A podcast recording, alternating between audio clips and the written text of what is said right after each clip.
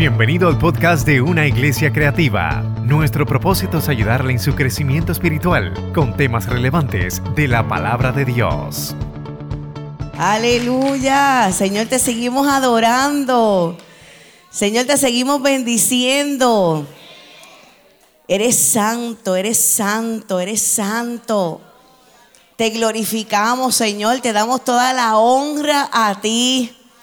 Te decimos que te amamos que estamos agradecidos, que nos sentimos victoriosos en ti, que estamos conscientes que solamente tú eres el que nos ha hecho navegar por mares de victoria, que tú eres el Dios todopoderoso, Dios de amor, Dios de infinitas misericordias el Dios cuya misericordia va detrás de nosotros todos los días de nuestra vida. Y esta mañana cuando nos despertamos se empezó a manifestar una nueva misericordia para nosotros. Eres el Dios que rompe las cadenas. Eres el Dios que pudre los yugos de opresión. Eres el Dios que nos sacó del lodo cenagoso, nos ha puesto en una piedra alta y nos ha dado un cántico nuevo. Aleluya. El Dios que nos salvó, nos salva y nos salvará. El Dios que nos sanó, nos sana y nos sanará. Aleluya.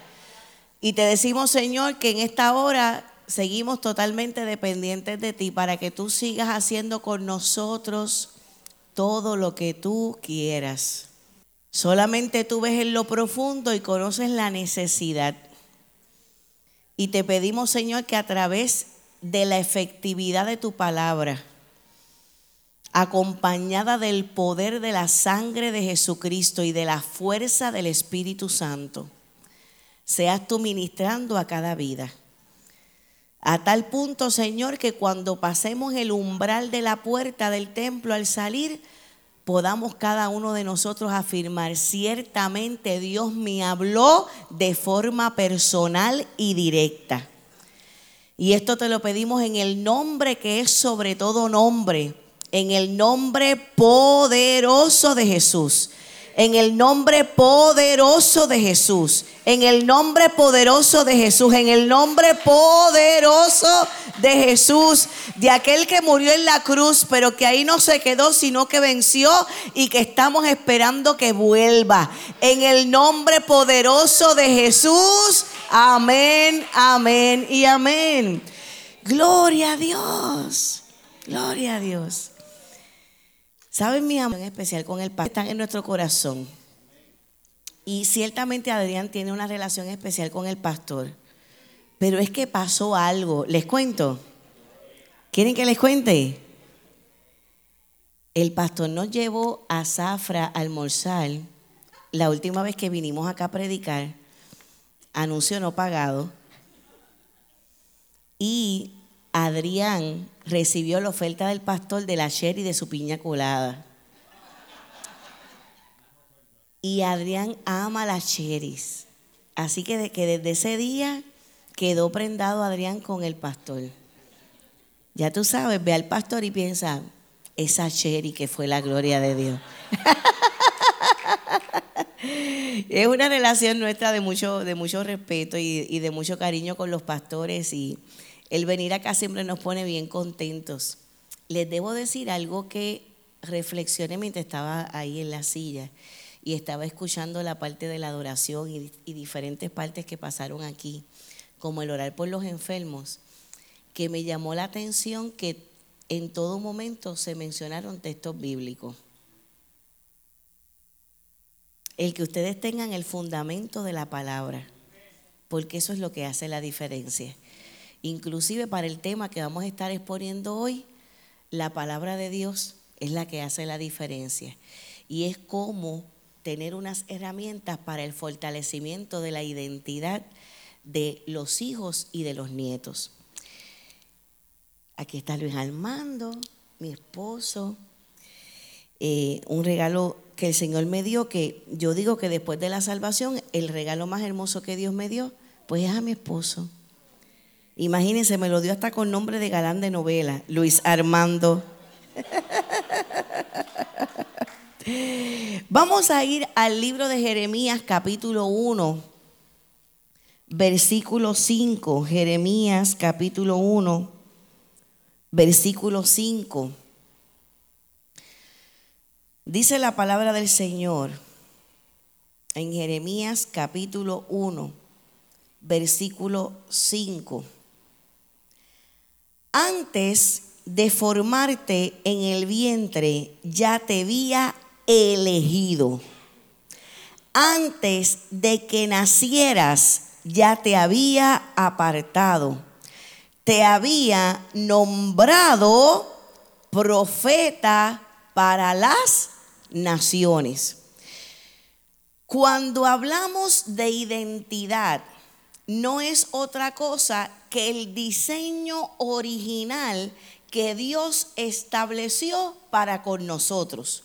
Vamos a repetir eso otra vez. Vamos a repetir eso otra vez. Cuando hablamos de identidad, nos referimos al diseño original que Dios estableció con nosotros.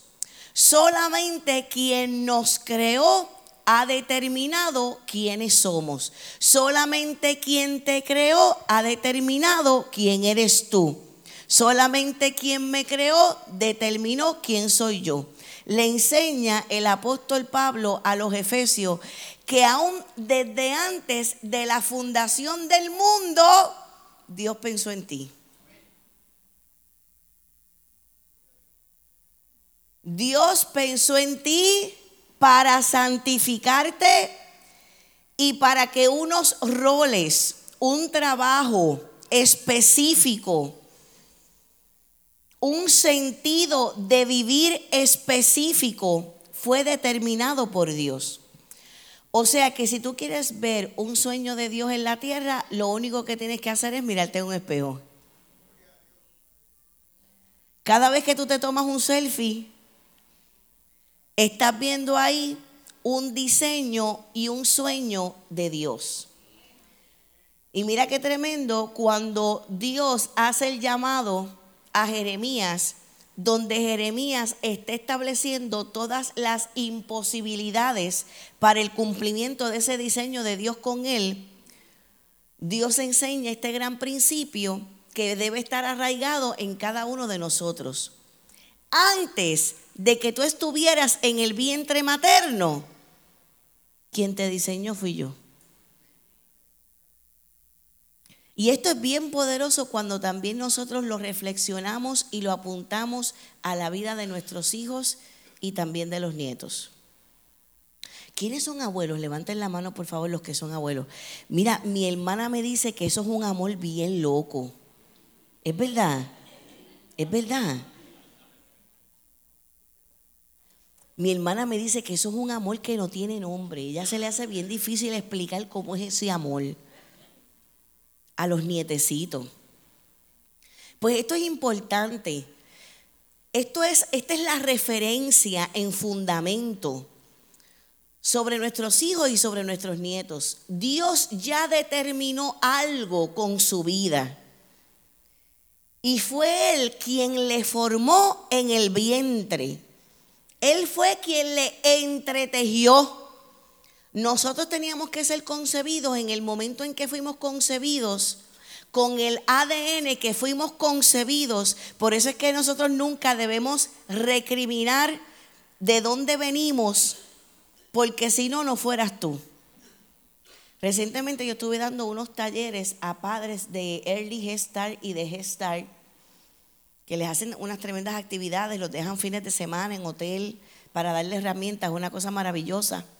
Y el Señor me guió a hacer un ejercicio con un joven padre que estaba allí. Un ejercicio de la silla vacía. Tú posicionas una silla frente a otra y tú visualizas como quien está sentado en esa silla es la figura para tú sanar. Y él identificó que la figura quien debía sentar en esa silla frente a él para sanar era a su padre. Eso significó mucho para mí en lo que era la experiencia, porque si él estaba allí como padre, era importante que sanara lo que había pasado en su relación paternal. Porque aunque mucha gente logra trascender a lo que vivió en el hogar de origen con unas figuras, hay otras personas que tienen que pasar un trabajo o que todavía tienen el desafío de hacer, esos ejercicios de cierre porque si no pueden estar repitiendo unos patrones. Algunos han hecho una versión súper mejoradísima de lo que mamá o papá hicieron con ellos, de lo que ellos han hecho como padres y también de lo que hacen como abuelos. Pero para muchas personas eso sigue siendo un verdadero desafío, porque toda conducta se da por modelaje, se da por aprendizaje social y se da por repetición. Claro está, los teóricos del desarrollo metieron otro principio después de ese que es más contundente. Toda conducta es modificable. Toda conducta se puede cambiar. Toda conducta puede ser transformada. Y si yo me doy cuenta que yo tengo unos estilos que los estoy repitiendo y fueron unos estilos que me hicieron daño porque fueron unos estilos que me lastimaron y me laceraron, dentro de mí hay un poder dado por Dios en el caso nuestro tenemos una autoridad más que nadie porque lo hacemos por medio de Cristo. Ya no vivo yo, más vive Cristo en mí. Y por medio de Cristo, en el poder y la autoridad que me da el que Cristo opera a través de mí, todo puede ser transformado. Y entonces cuando estamos en la dinámica, les cuento. ¿Quieren que les cuente? Les cuento. Yo lo voy dirigiendo a él en el ejercicio y la primera parte es que él le diera gracias para que se conectara con lo bueno de su papá, la gratitud. Nosotros este jueves vamos a celebrar el Día de Acción de Gracias. La gratitud es algo muy poderoso. Porque la gratitud es tú conectarte con las bendiciones es hacer un inventario de bendiciones, es, conectarte con lo bueno. Y cuando uno hace eso a nivel acá mental, en ocasiones eso puede ser como si fuera un cambio de palancas que te, que te lleva de un estado a otro, que de tristeza te genera felicidad, de frustración comienza a motivarte y de coraje o de falta de perdón te hace ver lo bueno que te pudo haber brindado esa persona. Ahora, por primera vez en 23 años, donde usualmente las personas aún con dificultad pueden decir, papi, te doy las gracias por esto, o mamá, te doy las gracias por esto. En el caso de este joven, decía que no tenía absolutamente nada que agradecerle a su papá. Y lo fuimos guiando hasta que él pudo verbalizar, gracias por haberme concebido. Porque si no hubiera estado papá y mamá, no estaría él. Así que, ¿de dónde venimos? ¿De dónde venimos? Eso lo permitió Dios. De hecho, si hay algo que se llama milagro, es la concepción. Eso es puro diseño de Dios. Y le, explica Dios a Jeremías, antes de que estuvieras ahí en el vientre, ya yo te conocía. Yo fui quien te formó. Y no solamente eso, te diseñé con una función. Y yo creo que hay madres o padres o abuelos que en estos momentos necesitan esta palabra.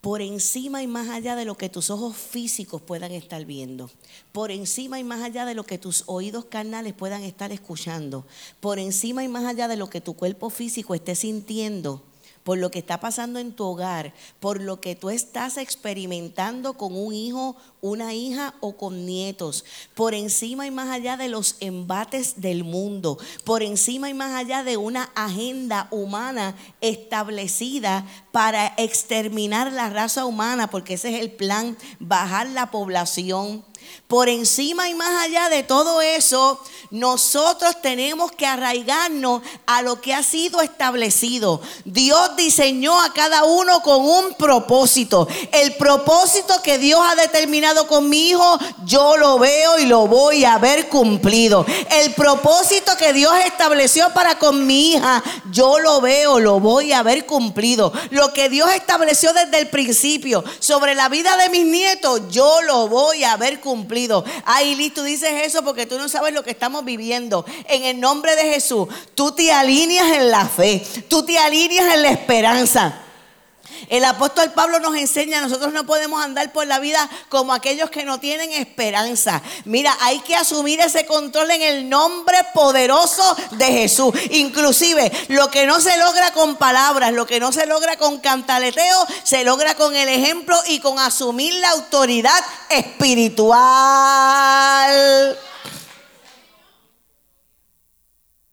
Y ahí está la base. Dios lo determinó. Que los seres humanos a veces tratamos de abortar esos planes de Dios, sí. Que con nuestras decisiones podemos atrasarlos, sí. Pero el amor de Dios es obstinado. El amor de Dios, y yo sé que cada uno de nosotros, y si le diéramos el micrófono a cada uno, podría dar testimonio de esto el amor de Dios es obstinado con nosotros. Tanto que me lo cuenta la propia. ¿Saben cuántas veces yo he escuchado en mi oficina? Tanto que me lo cuenta la propia persona o que me lo cuentan madres o padres. Como en los lugares inimaginables Dios le ha hablado a alguien como en una barra. Ustedes han oído de eso, ¿verdad? ¿Ustedes han oído de eso? Donde hasta un hijo del diablo le ha dicho a un hijo de Dios, tú no perteneces aquí.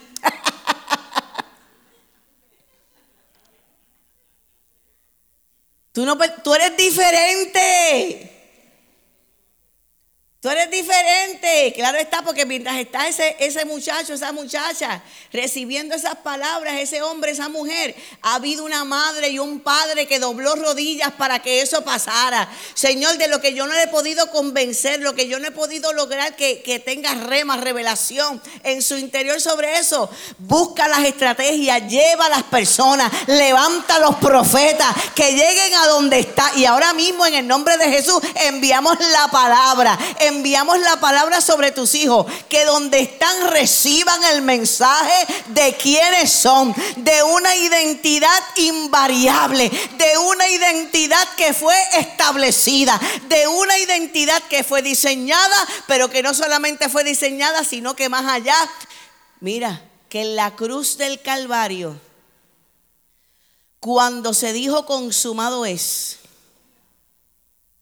fue marcada para siempre y establecida en victoria cuando llegó el tercer día. Y esto es algo muy grande, muy grande. Entonces, en ese diseño de Dios, que tiene que ver también con la genética, porque sabes que para el establecimiento de esas funciones espirituales, tú te tú eres. A nivel intelectual, de hecho el IQ se hereda. Con todo respeto a los muchachos que están aquí, se hereda de la madre.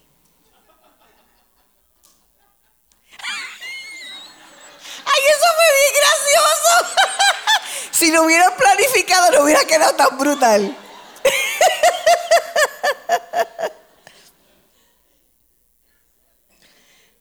Así que varones poderosos y preciosos que están hoy aquí, si tú te las echas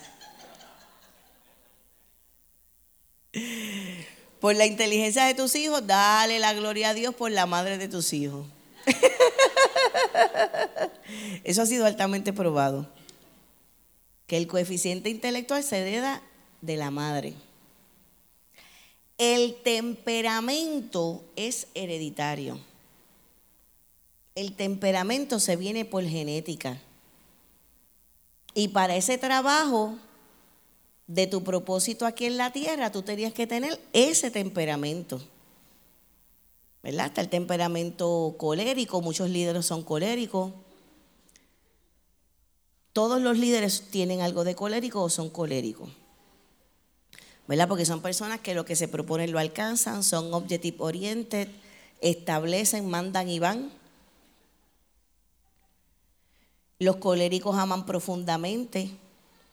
Están los de temperamento sanguíneo. Esas personas son las vivarachas, las que todo el mundo quiere. Tienen muchas invitaciones a fiestas, a ir a comer, a viajes, porque son el alma de la fiesta. Muchos líderes de iglesias en diferentes ministerios son así. Casi siempre son combinación de colérico sanguíneo.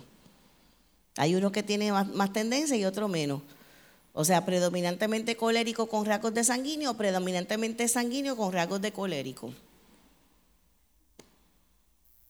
Por ejemplo, hay padres que me dicen, ay, mi hijo es bien, es, él es bien hiperactivo, pero él busca que la gente lo siga, me han llamado de la escuela. Eso sí que el Señor me ha dicho que él es profeta. ¿Qué profeta en la Biblia es tranquilito?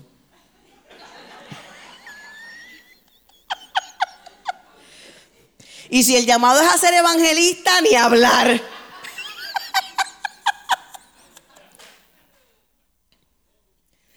¿Qué, evangelista tú has conocido que no es un sajorí?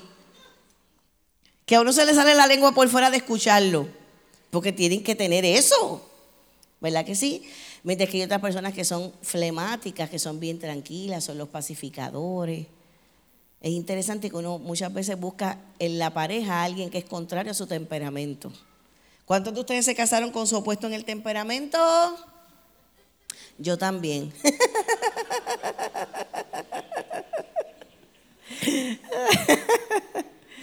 y eso es maravilloso y eso también lo permite Dios.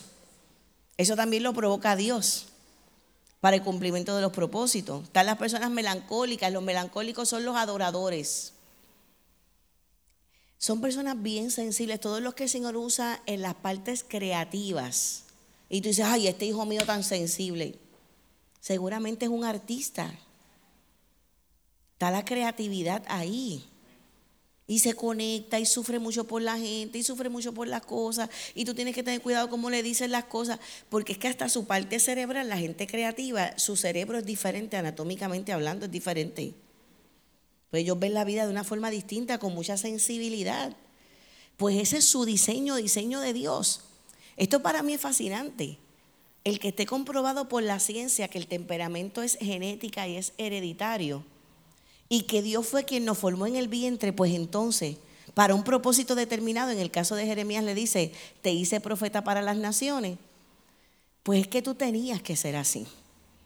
Claro está, siempre hay unos elementos en nuestro temperamento que pueden ser también modificables, pero en esencia, tú eres quien eres. Si estás aquí con tu familia, dile, viste, el Señor me hizo así.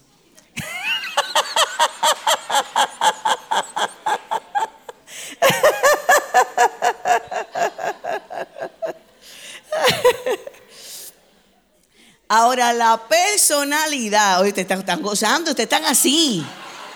Yo les veo las bombillas desde acá que están así, están haciendo análisis. Oye, pero recuerda que siempre es esto, uno primero se tiene que analizar uno, ¿está bien? Pues ya mismo empiezan los codazos. Primero es para uno. Ok, naciste así. Nosotros vemos hasta en los bebés. Hay unos bebés que son bien tranquilos. En mi familia nunca ha habido un bebé de eso. Y hay otros bebés que desde que nacen, inclusive, saben que para el pueblo hebreo, el nombre que se le pone a un hijo para el pueblo hebreo, es revelación total de Dios. Y que tú eres marcado proféticamente con tu nombre. Por eso cuando me pidieron que hiciera el video de apreciación pastoral, rápido yo busqué el significado de los nombres. A mí me encanta hacer eso. Porque es que uno ve en el perfil del significado del nombre características. Ay, Liz, le puse a la nena Débora. Va a ganar una queja. Algún hombre le dirá, si tú no vas conmigo, la queja la pierdo. O sea, la marca. Está la marca. La personalidad se forma con las experiencias. Y esta parte es bien importante para el tema que estamos desarrollando hoy. O sea, vienen unas cosas de paquete, tendrás un hijo o una hija que se va a parecer a ti en el temperamento. Bien interesante cuando uno hace, hace terapias de familia y uno ve que el hijo o hija que choca con mamá o papá es que son iguales.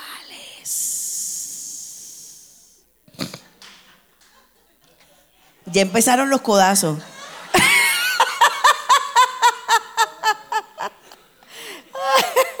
es porque me heredaste.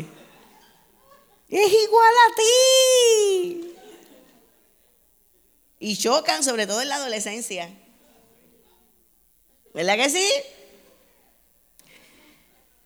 La personalidad, que es más bien por observación y porque yo tengo esa esponja donde yo voy absorbiendo unas cosas. Resulta que yo estoy observándote a ti, sobre todo en los primeros cinco años, dicen los teóricos del desarrollo, predominantemente en esa etapa se forma la personalidad. Levanten la mano los que tienen hijos o nietos en esa etapa, de 0 a 5 años. Levanten la mano de 0 a 5 años. Ahí se está formando la personalidad. Por lo que estoy viendo de cómo esas figuras principales están manejando la vida. Ahí yo estoy observando cómo a nivel emocional uno debe reaccionar ante ciertas cosas. Yo estoy observando cómo deben ser los patrones de comunicación. Yo estoy observando cómo se manejan las frustraciones. Estoy observando cómo se toman decisiones. Estoy creación, pero a la misma vez estoy formando, escuchen bien esto que interesante, que ha sido altamente probado estoy observando lo que es la figura hombre y lo que es la figura mujer. ¿Cómo debe ser un hombre los roles y cómo debe ser, debe ser una mujer los roles? Estoy observando. Por eso es que hay tres aspectos importantes aquí que les quiero decir en cuanto a esto en particular, de los roles. Los hijos deben ver armonía entre mamá o papá o mamá y padrastro, ¿verdad? Porque hay muchas familias reconstituidas o ensambladas. O entre papá y madrastra. Yo debo ver la armonía. Porque si yo empiezo a ver diferencias de opiniones, me voy a inclinar a imitar a la figura que tiene más poder. Y eso después tiene un impacto en todas las decisiones que yo tomo a lo largo de la vida en cuanto a identidad. ¿Están conmigo? Segundo, no se puede desproporcionar que una, una, una parte sea más dominante que la otra, desproporcionalmente. Yo tengo parejas en mi oficina que una de las partes parece no la esposa ni el esposo, parece la mamá o el papá.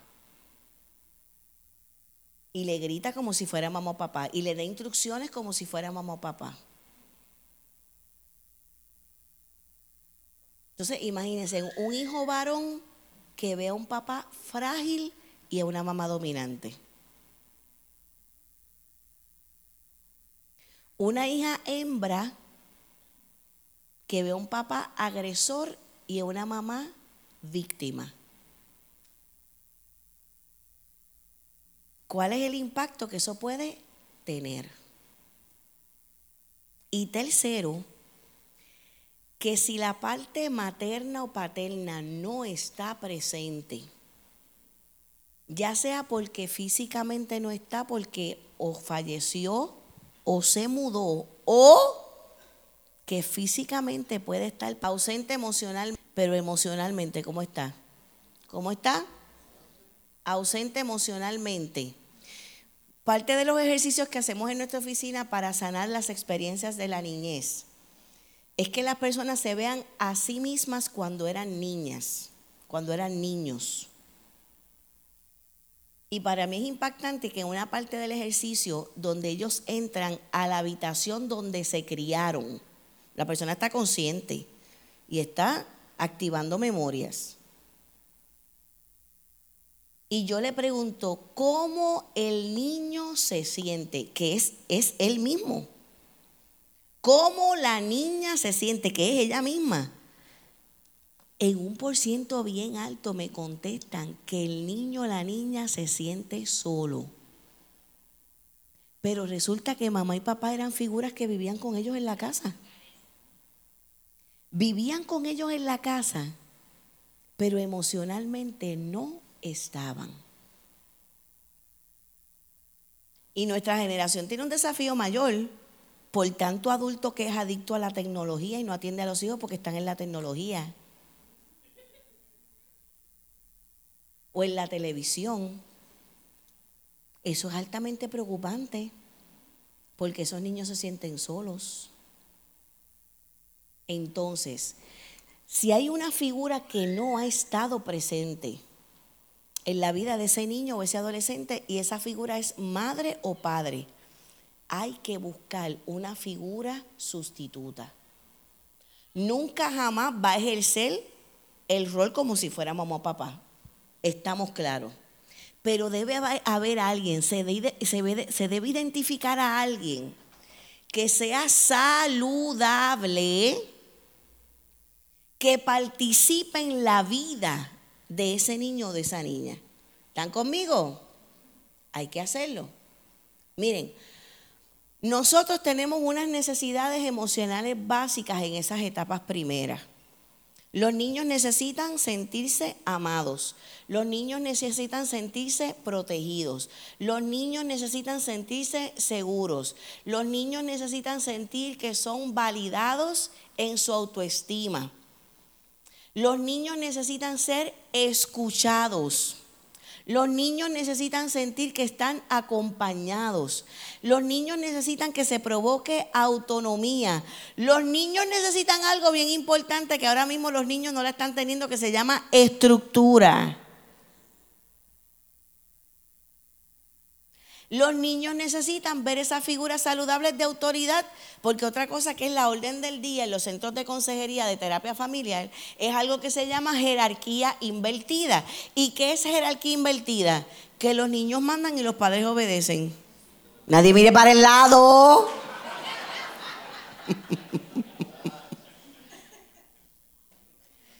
que los adolescentes son los que dan las instrucciones en la casa, incluyendo la hora de acostarse. Y los papás obedecen. Y eso se le llama jerarquía invertida. En la jerarquía idónea y en la que es bíblica, mamá y papá están arriba, los dos en armonía y en sintonía. Y los niños abajo son los que obedecen. Y los adolescentes son los que obedecen. Yo he tenido casos donde los hijos no dejan hablar a los padres en terapia y tengo yo que intervenir. Vamos a ver qué es lo que mamá tiene que decir sobre eso. Pero vamos a escuchar qué es lo que tiene que decir papá sobre ese particular. Porque ellos hablan, está mirando y a veces hasta te citan leyes. Porque acuérdense que ahora está mira, tienen acceso a la información. Y la generación nuestra no sabía nada. Era, ahora ellos lo saben todo. Pero hay algo que aunque esté el conocimiento ahí, conocimiento intelectual, conocimiento de información, hay algo que mamá y papá no pueden perder, que es el sentido de autoridad. Y de poder satisfacer esas necesidades emocionales básicas que los niños tienen. ¿Qué ocurre? ¿Qué ocurre? ¿Qué es lo que sucede? Cuando estas necesidades emocionales básicas no son satisfechas en esas primeras etapas. Llegando hasta la adolescencia, que en la adolescencia pasa algo bien importante y es que hay una búsqueda de la identidad. Todos nosotros cuando pasamos por la adolescencia nos hicimos esta pregunta, ¿quién soy yo? ¿Quién soy yo? Así que desde la niñez hasta la adolescencia, ¿qué pasa? ¿Qué es lo que sucede? ¿Qué es lo que ocurre si esas necesidades emocionales básicas de amor, seguridad, protección, de fortalecimiento del yo, de estructura, de jerarquía, qué es lo que pasa cuando eso no se suple y ese niño y ese adolescente llega a la vida adulta? ¿Qué sucede? Número uno, va a estar buscando en las relaciones interpersonales ¿Quién satisfaga esas necesidades? Y resulta que a veces las obras que llegan a satisfacer esas necesidades no provienen de Dios, provienen del diablo. Pero si esa base espiritual y emocional está bien, puede llegar la víbora que venga y va a poder bloquear y poner barreras, porque no lo necesita. Pero si está la carencia, voy a buscar cómo tratar de satisfacerla. Ahí vienen, por ejemplo, adultos que están en relaciones codependientes, relaciones que son destructivas, relaciones que son de violencia, relaciones que le crea una crisis moral porque son relaciones que no están dentro del orden bíblico, que eso les crea unas crisis morales espectaculares porque te traen todas las verbalizaciones de por qué ellos saben que no deben estar en esa relación porque tienen los fundamentos bíblicos, pero emocionalmente no se pueden desprender. Porque la razón por la que están ahí es por una atadura almática tratando de satisfacer algo que no le fue llenado. Y no pueden salir de esas relaciones, no pueden salir. Que de hecho la forma en que se trabaja eso en terapia es como dejar una droga. Salir de esa relación es como dejar una droga. Se utilizan los mismos mecanismos de consejería en adicción. Porque codependencia, dependencia es adicción. Me hago adicto a esa persona. Y a veces no es ni que le ame, es por lo que a nivel emocional esa persona me provee. Y a veces lo que me provee es la satisfacción de la figura materno-paterna que no estuvo. En personas que tienen crisis de identidad sexual y de identidad de género, esto es algo que se ve constantemente en las terapias. Es que me provee algo maternal o paternal que yo no tuve. Miren qué interesante. ¿eh? Miren qué interesante. ¿Qué más hace cuando se llega a la vida adulta y esto no es satisfecho? Voy a estar tratando de buscar unos mecanismos para adquirir un reconocimiento y un nivel de importancia que no me dieron en esas etapas. Y para hacer esto puedo hacer cualquier cosa, incluyendo asuntos que van en contra del orden social. Y díganme ustedes si eso ahora mismo no está choreto, pero choreto, si eso no está choreto en Puerto Rico entro en asuntos delictivos porque eso es lo que me da poder. ¿Qué poder? El que no recibí en el hogar de origen. Claro está, esto son tendencias, porque también hemos visto casos donde en el hogar todo se ha hecho bello, todo se ha hecho precioso, papás espectaculares y como quiera se van por cabritas se van para el monte, ¿verdad que sí? Eso también pasa, pero en la medida en que nosotros podamos procurar hacer todo lo mejor, claro que sí. Pero miren, muchos de los que se le conoce que tienen trastorno de personalidad antisocial, ¿quién es esa gente? ¿Quiénes son los de trastorno de personalidad antisocial? Que hacen cosas delictivas y te las cuentan como si se hubieran comido un bombón. Sin ningún cargo de conciencia. Ahora, ¿cómo qué cosas pasan ahí? Yo recuerdo que mi esposo me contó, mi esposo dirigió cárceles instituciones juveniles, que cuando yo conocí a Luis Armando que me dijo que él hacía eso, yo como que no me pegaba. Pero él me dice que adentro se transformaba. Porque el primer día se dio cuenta que tenía que hacerlo. ¿Verdad? Pero que, que, en ocasiones que tú ibas a las casas era, ¿verdad, bebé? Tú ibas a las casas de mamás o papás de hijos que están en programas como de desvío y papás y mamás trataban de chantajear a Luis Armando para que el, para que el nene no tuviera la consecuencia. Mamás y papás que le daban todo. Me acuerdo que una vez me contaste de un televisor gigantesco, que el televisor más grande que Luis Armando ha visto en su vida, se lo tenían allí al nene. Que barataban un carro y al otro día pues le compraban otro. Digan conmigo, consecuencias. Porque hasta el amor del Padre Celestial, que es el amor perfecto paternal, funciona así. Ley de siembra y cosecha. Si tú haces algo, ¿cuál es la consecuencia? A veces mamás y papás me están trayendo la retraída de cosas que está haciendo la nena, la retraída de cosas, barbaridades que hace el nene. Y yo le pregunto, ¿y cuál es la consecuencia que tuvo cuando hizo eso? No tuvo ninguna. No tuvo ninguna. Entonces pueden empezar a buscar, mira, después, en, el desarrollo de su personalidad, se manifiesta todo eso. ¿Qué otra cosa puede pasar? Que su autoestima se va al piso. Y hay unas cosas básicas que nosotros debemos hacer para fortalecer la autoestima de los niños y de los adolescentes. Una es las verbalizaciones. Pero el problema es, mis amados, que las familias no se están comunicando porque no se están conectando entre ellos. Yo tengo parejas que se comunican a través de WhatsApp dentro de la casa.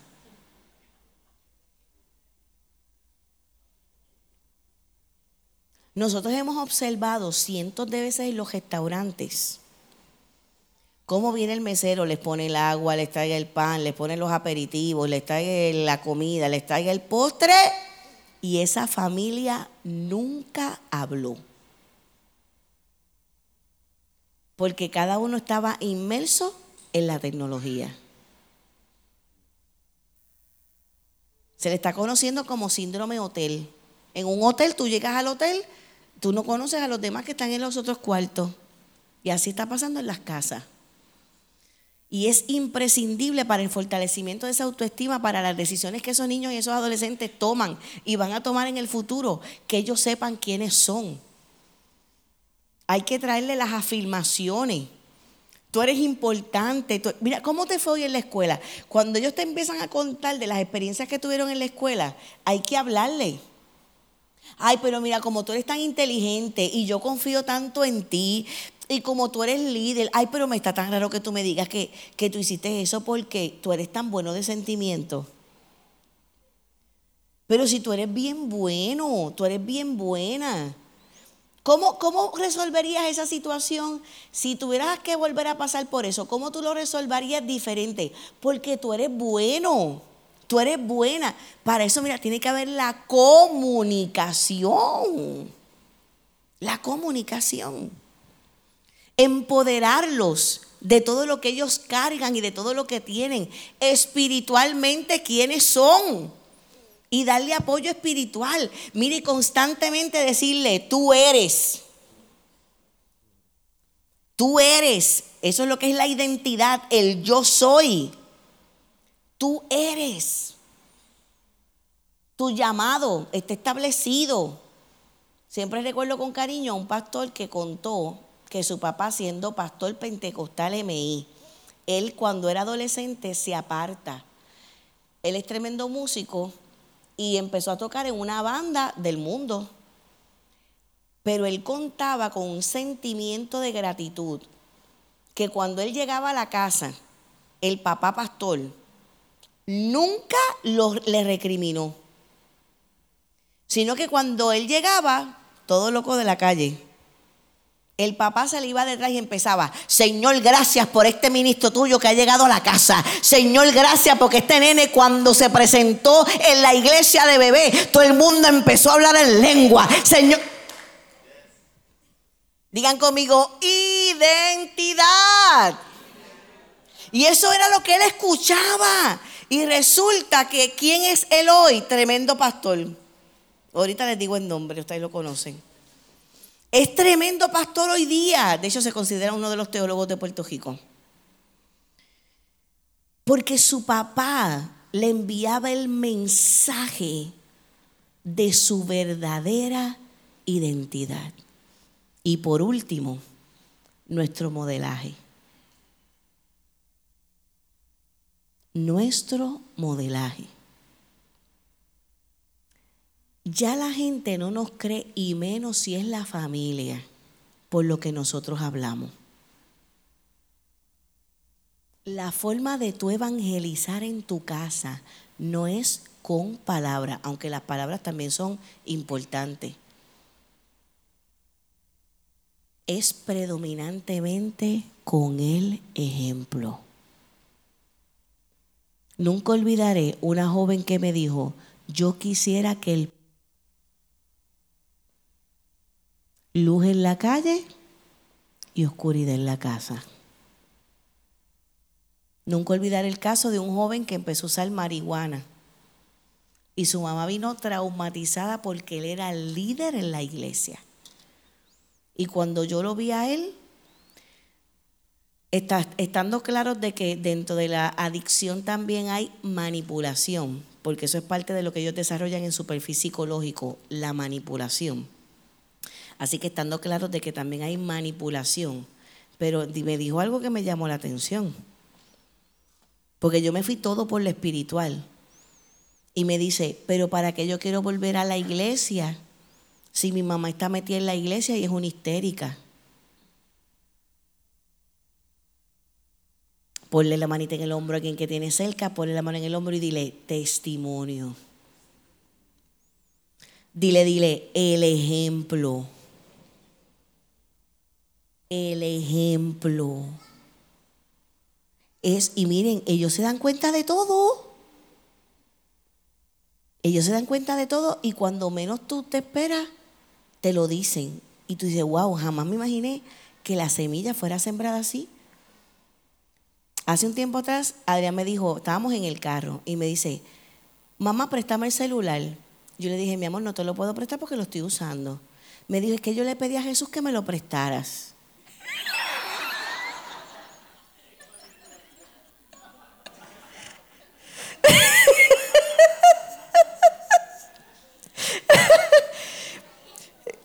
Miren, pero miren el mensaje que está detrás.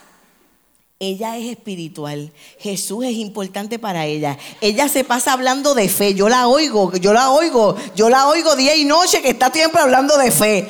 ¿Qué ella me va a decir a esto? y yo le dije, pues mi amor, a veces Jesús responde que no. Y a veces también responde espera.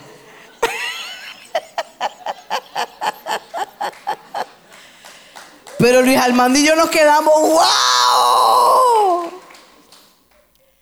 La semilla. Porque también ahí hay una referencia.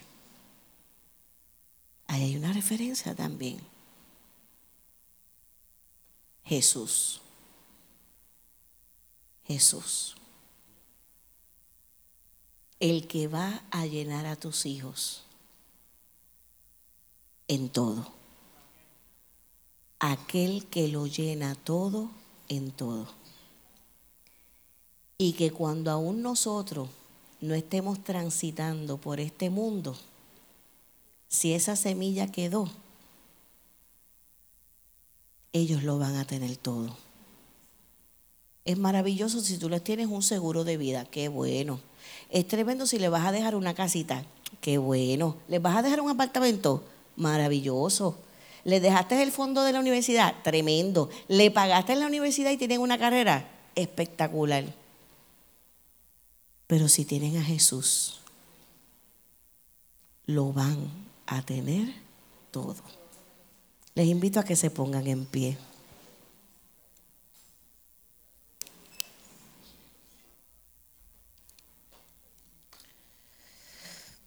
Y vamos a solicitar que los matrimonios y las familias estén juntos, que estén juntas.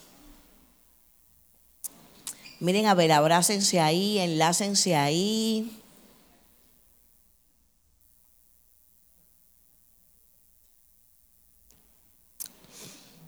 Y voy a solicitar, por favor, que las personas que hoy, que hoy están aquí hoy solas en la iglesia, la familia está ¿verdad? en la casa o en otro lugar y hoy están solas aquí en la iglesia, que esas personas todas se me acomoden por aquí, por favor. Los que hoy vinieron solos a, la iglesia, vengan por aquí. Ah, vamos por aquí. Por aquí. Ajá. Bien.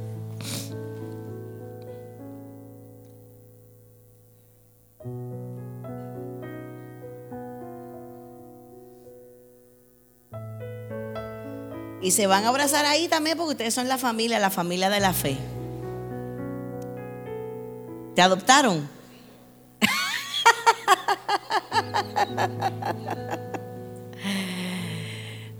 Hemos hablado hoy de identidad.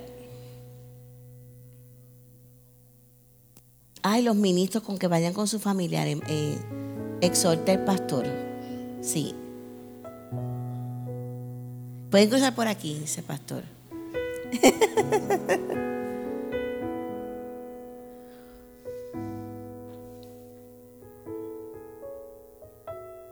Excelente.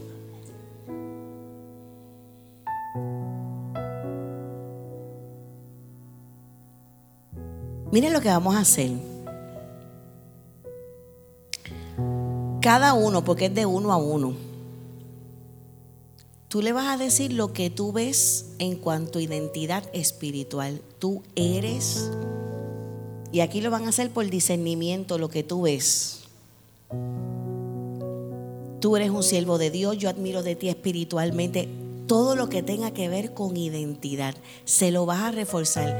Puede ser que aquí hayan familias donde nunca han hecho un ejercicio como este y nunca tú le has dicho a tu esposo, a tu esposa, a tus hijos, a tus nietos, lo que tú ves y admiras de ellos a nivel espiritual. Así que vamos a hacer ese espacio y lo vamos a, vamos a decir ahí en el oído, uno a uno. Uno a uno. Yo admiro de ti, yo veo en ti tu propósito en el Señor, dejándonos llevar por, la, por el fundamento de la palabra. Antes de que estuvieses en el vientre materno, ya yo te conocía. Ya yo había determinado algo para ti, yo te hice profeta. ¿Qué tú ves en esa persona? Dile, háblale.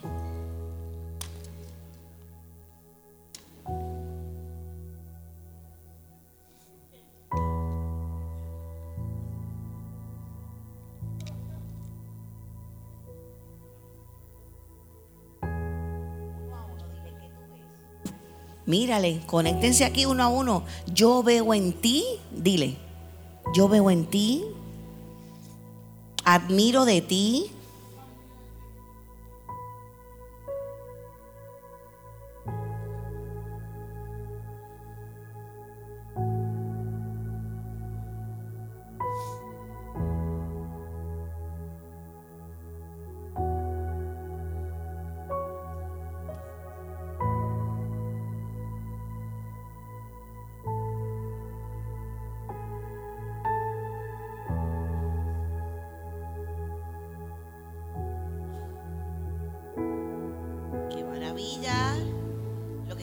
desde aquí es extraordinario.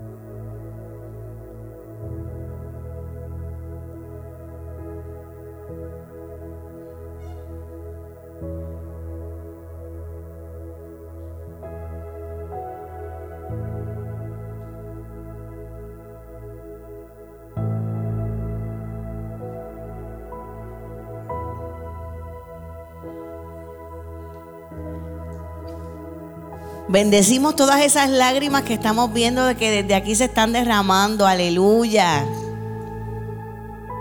Son las lágrimas de tú conectarte con esas palabras de lo que es tu verdadera identidad.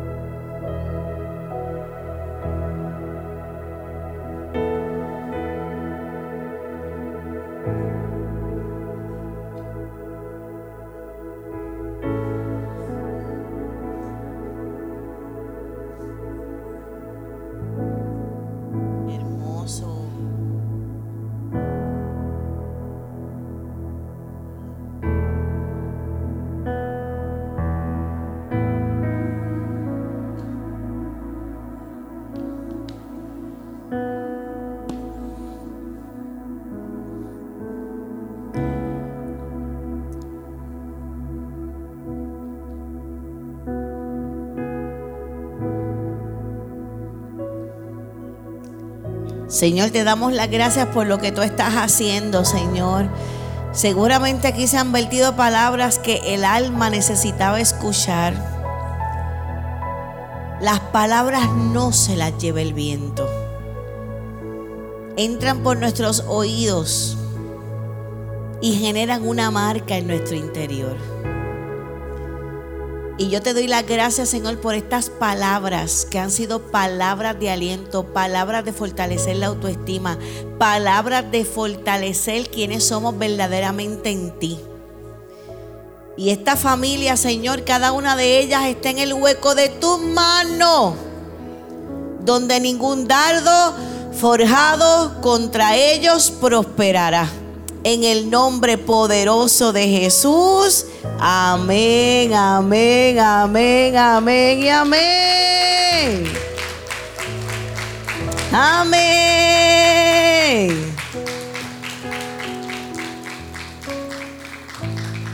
Amén, amén, amén, amén. Amén. Pueden regresar a sus asientos sabiendo que fue un recordatorio importante.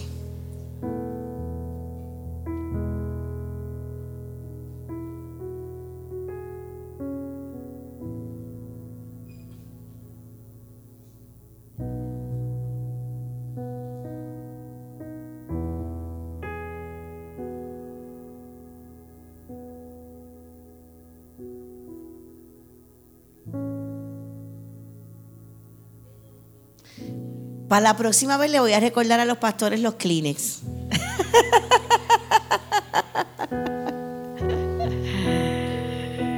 gloria a Dios, gloria a Dios, gloria a Dios, gloria a Dios, gloria a Dios, gloria a Dios, gloria a Dios. ¿Habrá hoy aquí alguna persona que necesita reconciliar su vida con Dios? En identidad es imposible poder conectarnos con nuestra verdadera identidad si Jesús no mora en nosotros. Si tú nunca has invitado al Señor a vivir en ti, reconociéndolo como tu Señor y tu Salvador. O puede ser que un día hiciste esta oración, pero por los embates de la vida, por los embates de la vida, sabes que te has alejado del propósito de Dios. Y hoy quieres volver a alinearte con lo que Dios en tu identidad ha establecido.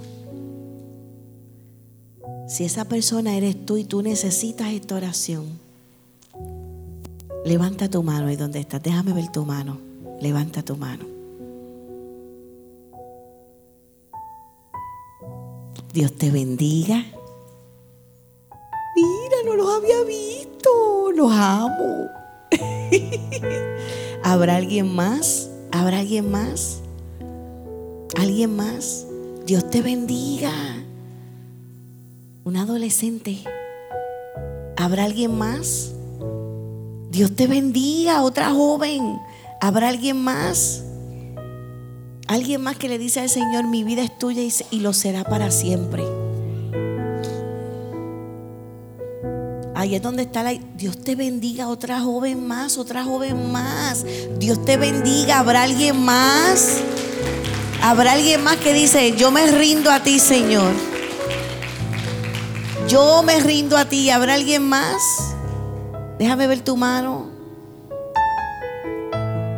¿Habrá alguna otra persona que diga, estoy, sé que tengo esa lucha en mi interior y yo salgo de aquí para tomar decisiones alineadas a mi verdadera identidad? ¿Habrá alguien más?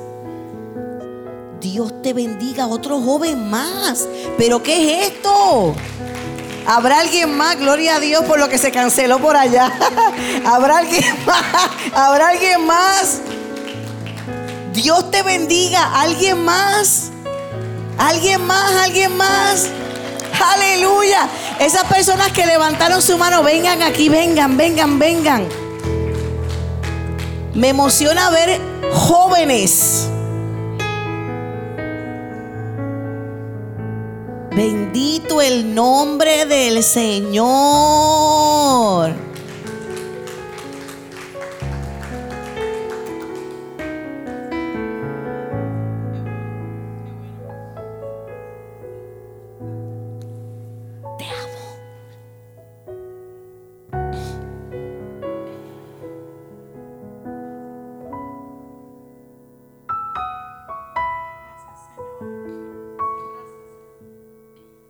Mi esposo y yo le entregamos nuestras vidas al Señor cuando éramos adolescentes.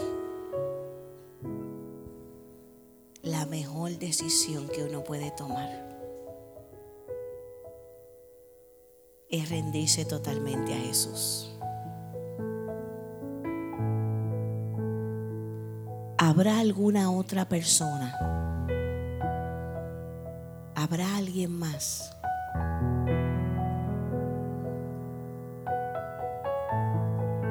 Te pongas en pie y camines hacia acá.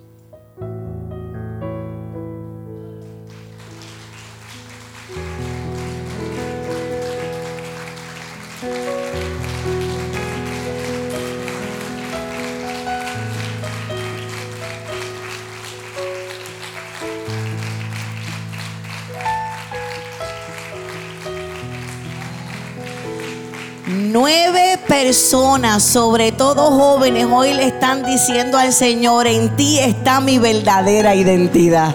Aleluya. Aleluya. Y no hay marcha atrás, no hay marcha atrás. No hay marcha atrás. Van a repetir esta oración a voz en cuello conmigo. Amado Dios, mi vida es tuya mi vida te pertenece. Todo lo que pasó, ya pasó. Tú también respondes al llamado. Diez vidas. Todo lo que pasó, ya pasó. Y Dios restaura lo que pasó. Jesucristo es mi Señor y mi Salvador. Nada de lo que he vivido, nada de lo que puedo estar viviendo y nada de lo que viviré podrá apartarme del amor de Dios en Cristo Jesús, mi Señor y mi Salvador. Amén, amén, amén, amén, amén. Gloria a Dios. Gloria a Dios. Gloria a Dios. ¿Qué tal si vienen algunos hermanos, los besan, los abrazan y les dicen, qué bueno, qué bueno? Cuentas conmigo. Esta es tu iglesia.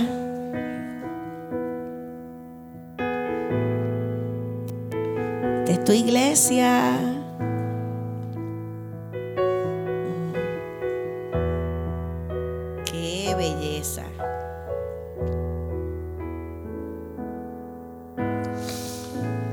Aleluya. Aleluya, aleluya, aleluya. Aleluya. Aleluya.